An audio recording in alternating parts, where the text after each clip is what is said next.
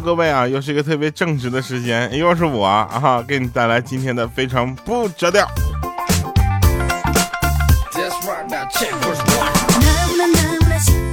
想当初，我们豪情壮志的说出这期这个节目我们要做一万期，现在我都快有点疯了。你说当时我说一千期多好，现在马上就要结束了。年轻人还是草率了，不讲武德。呃，前两天呢，我们关注到啊，这个大家都在呃留言的过程中呢，都在说跟小说有关的事儿，是吧？比如说，有的有一位朋友他说，呃，尾号五七八，他说狗的世界，狗崽儿，哈哈。嘿。还有呢，听我这个小说呢，就是说，我就想听听调调学狗叫，狗狗是怎么说话的。还有一位朋友叫青海李皮鹏啊，他说，汪汪汪汪汪汪，交流无障碍。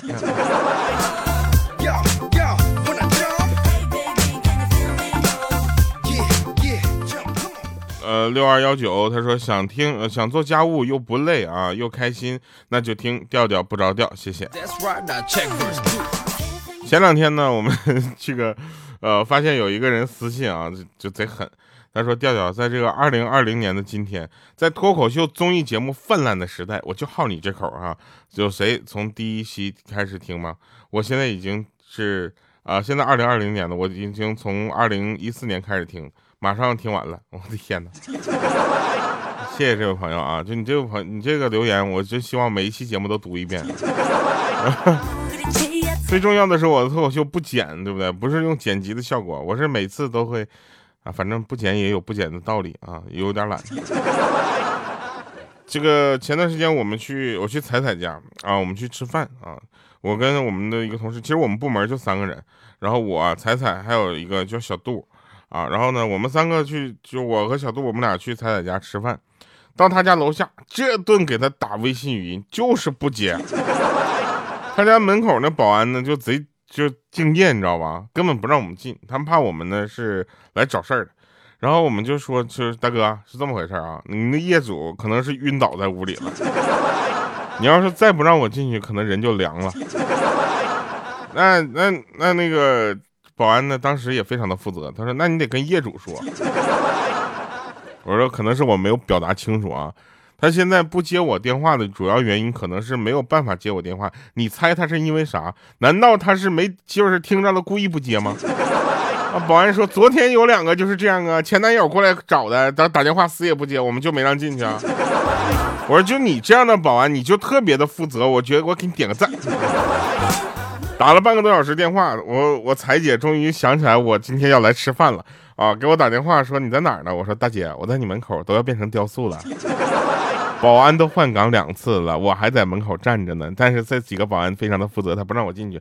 他说啊，没事，你等会儿啊，我马上让他进。结果马上打电话下来接我们才进去的。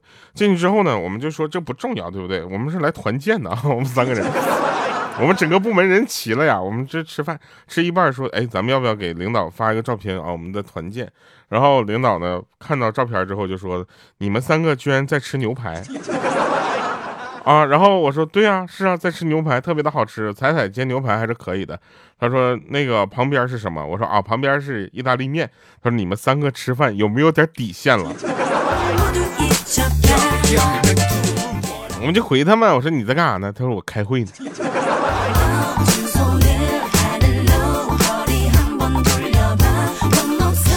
我说开会就开会呗，整的好像全公司都知道了。他说我的电脑连着大屏幕呢。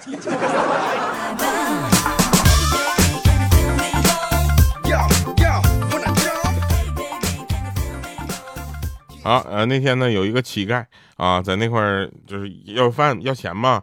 然后乞丐那盒子里呢，一般都有点钱，他要是空的，确实不太好要啊。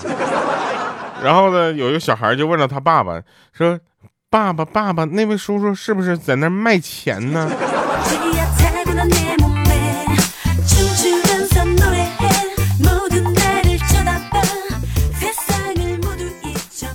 那天我听到一句非常让我震撼的话吧。啊，有有的人说，这个每个人呢都会通过自己的努力去改变自己的命运，而真正我觉得让我震撼的话是这句话，他说，让你努力并并不是为了让你离开这这个穷的地方。啊，对，我想想想，应该是这么说，而是希望你能够努力让这个穷的地方变一个样子。我听完这句话，我特别的就感慨，你知道吗？我特别特别的，我就感觉我要努力让牡丹江变一个样子。后来发现牡丹江没有我的话，可能挺好的。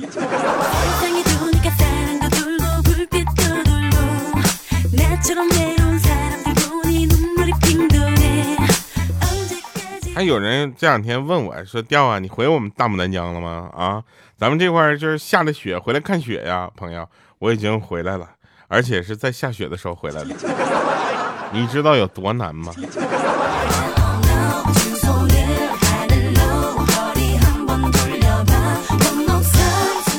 呃，有一段有个段子啊，这这看到笑死我了。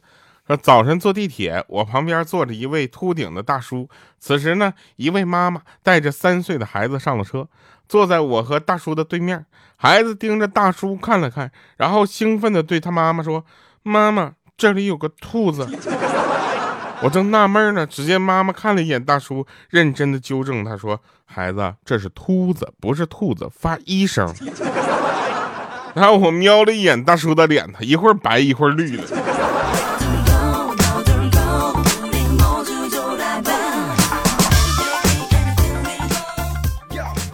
有的人说呀，童言无忌，童言无忌的。但是其实童言无忌表现在你的童言可以无忌，但你身边的大人要懂得去照顾一下听的人的感受，对不对？你说那个大叔，你说能不来气吗？那能不一会儿白一会儿绿的吗？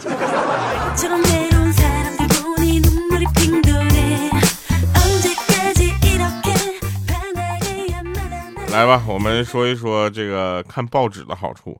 现在这个电子设备啊，应该说数码三 C 发展的非常棒、非常优秀的一个时代呢。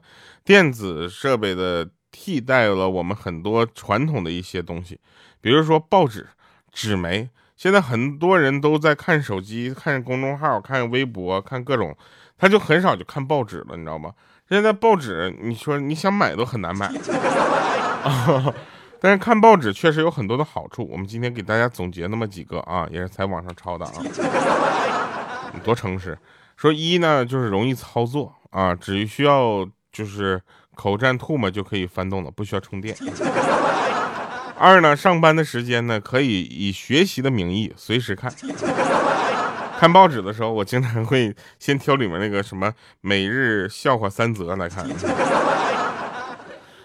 还有什么开心天地啊，开心原地这样的，你知道吧？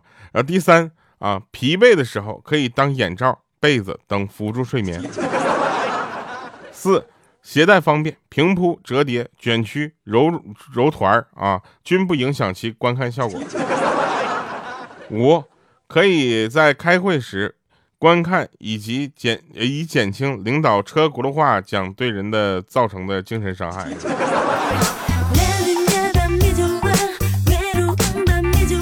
六可以用作道具，在公园、大街以及求知若渴的形象，就是反正偷看一下美女，啥玩意儿这？第七啊，就是对于大公无私的某些同志啊，可以将其呢把这个单位小件东西啊带回家啊，作为包装物啊，比如说你带回个本儿啊，用纸包上了。八。和电视、收音机不是收音机，就电视、收音机相比啊，绿色环保，无噪声，不伤耳朵，无电离辐射，距离再近也不伤眼睛。这个我就要纠正一下了啊，距离太近确实伤眼睛。九啊，马上弄完了啊，九弄成桶状夹在腋下，再配合有点品味的眼镜、白衬衫，会在短时间内快速的提升某些人的文化品味啊。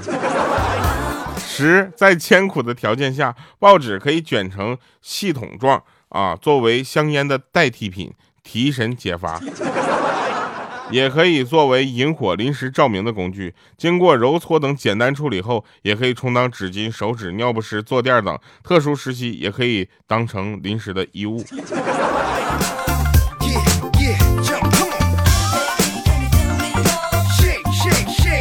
说的我都想去买一个报纸了啊！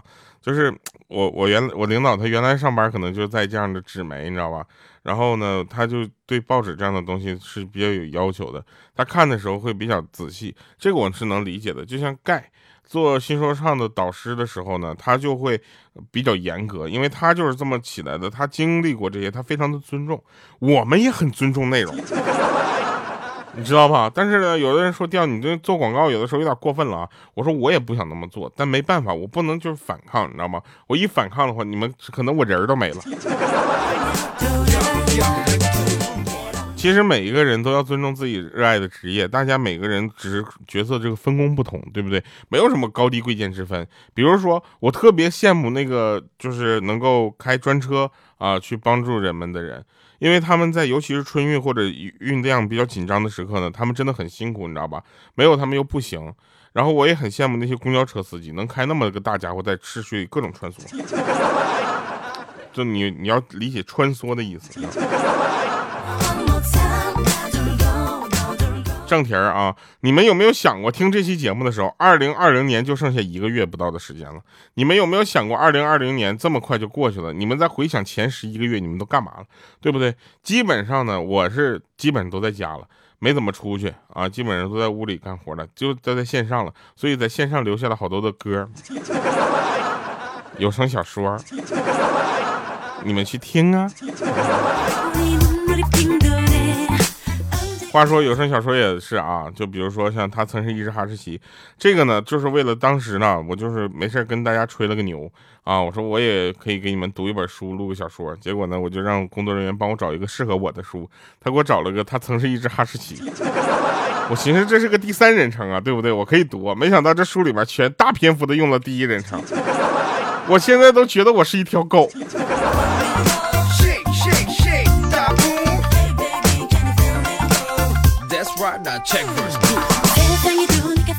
我表哥为了让他刚刚上初中的儿子呢体验一下生活的艰辛，赚钱不容易，然后在周末呢带他一起去捡垃圾，捡了一天，表哥哭了，发现捡垃圾居然比上班赚的多。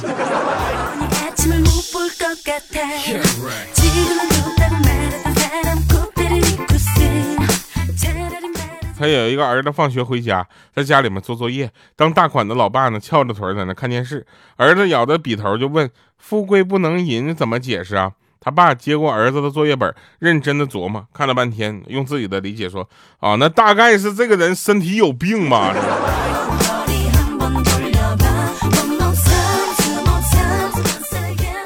我跟你们说一个形象啊，你们一定能想到他是哪儿的人，我就不说是哪儿人了。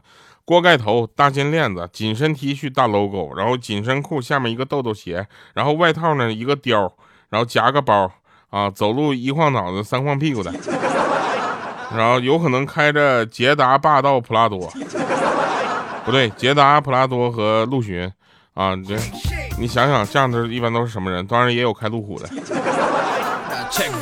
为什么每这样的人，我们说完了之后，大家就会给他们贴上一个标签呢？我真是不，我那天坐飞机，我就遇到一个一个大哥，他就这么穿的坐我旁边，然后呢，我就看了他看了一眼他的手表，幸亏我识货，你知道吧？我一看，我去劳力士，然后劳力士只要带带绿色，就是沾边绿色的所有的劳力士都贵，你知道吗？哇，那简直太绿了。然后我就看了一眼，我就上下打量了一下，我觉得他就这一套啊，衣服加上各种就是。就是装饰品，反正加一块二十万是有的。啊，这帮人是咋赚的钱呢？你们知道东北的平均工资有多低吗？这帮人是怎么把这二十万赚出来，而且能穿在身上的呢？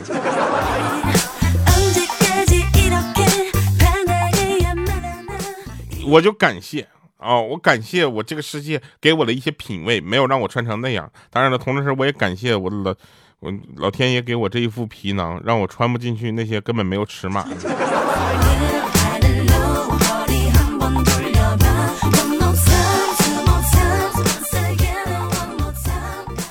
那天，呃，有一个人留言，他说儿子婚后独自回家探望父母，他对父母亲说。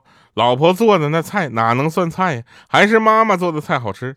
母亲听完之后甚是欣慰，他爸爸却在旁边安慰道：“说 那结了婚的男人都这么说啊。”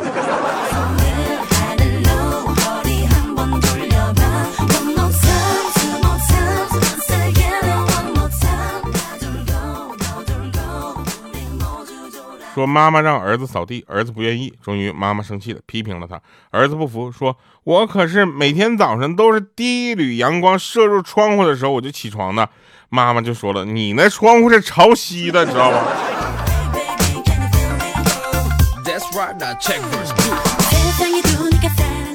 老师很生气啊！上课的时候学生睡觉，老师就说：“你认识到上课睡觉的缺点了吗？”学生说：“认识到了。”啊，缺点是什么？老师，缺点就是不如床上躺着睡觉舒服。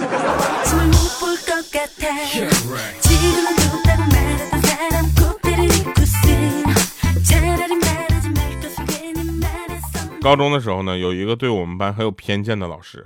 我们上课呢，就只要一上我们班的课，就把我们班上下就一顿说训一顿。所以呢，我们全班同学就商量好，那个时候就体现出什么叫团结。我们真的是太团结了。然后只要那个老师的课啊是上午的最后一节，我们全班就要整整他。结果皇天不负有心人呐，是这么说吧？娱乐主播没文化。然后我们就等到了有一天上午最后一节课是他的。结果下课铃一响，全班一半人出去买饭，剩下一半人轮流去找他问问题。等前一半人吃完饭回来之后，全班换班继续去问问题，另一半人继续吃饭。可怜的老师，只有快一点了才能吃上自己泡的那个已经囊了的方便面。哈。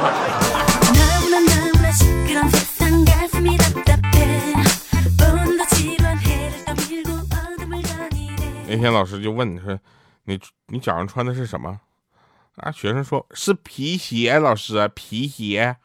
啊，老师说那皮是哪来的呢？是从牛身上来的，老师，老师牛身上。老师说那么供你穿皮鞋，还供你吃肉，呃，供你还供你肉吃的这个动物是什么呢？老师想引导他说是牛，结果呢，老师说是我爹，老师，老师。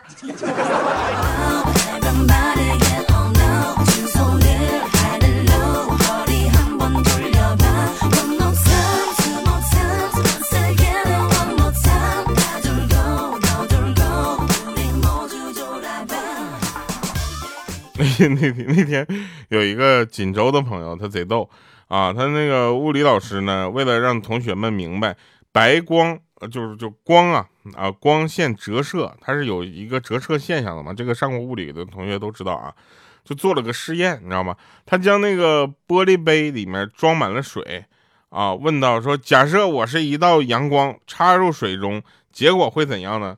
那个同学他锦州的嘛，说话带点口音，说水都得溢出来了呀。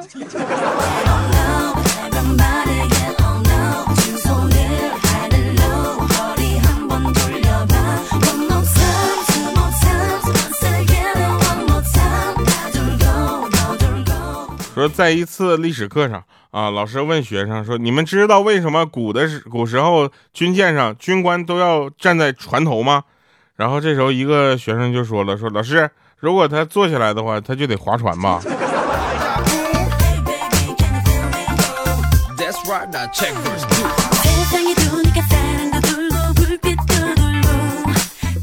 有一回期末考试考完了之后，老师在班上批评我考的不好。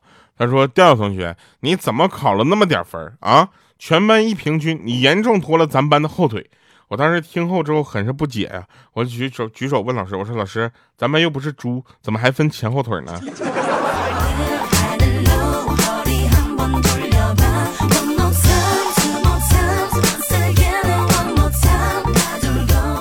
语文课上，老师问说，谁能解释一下班师回朝啊是什么意思？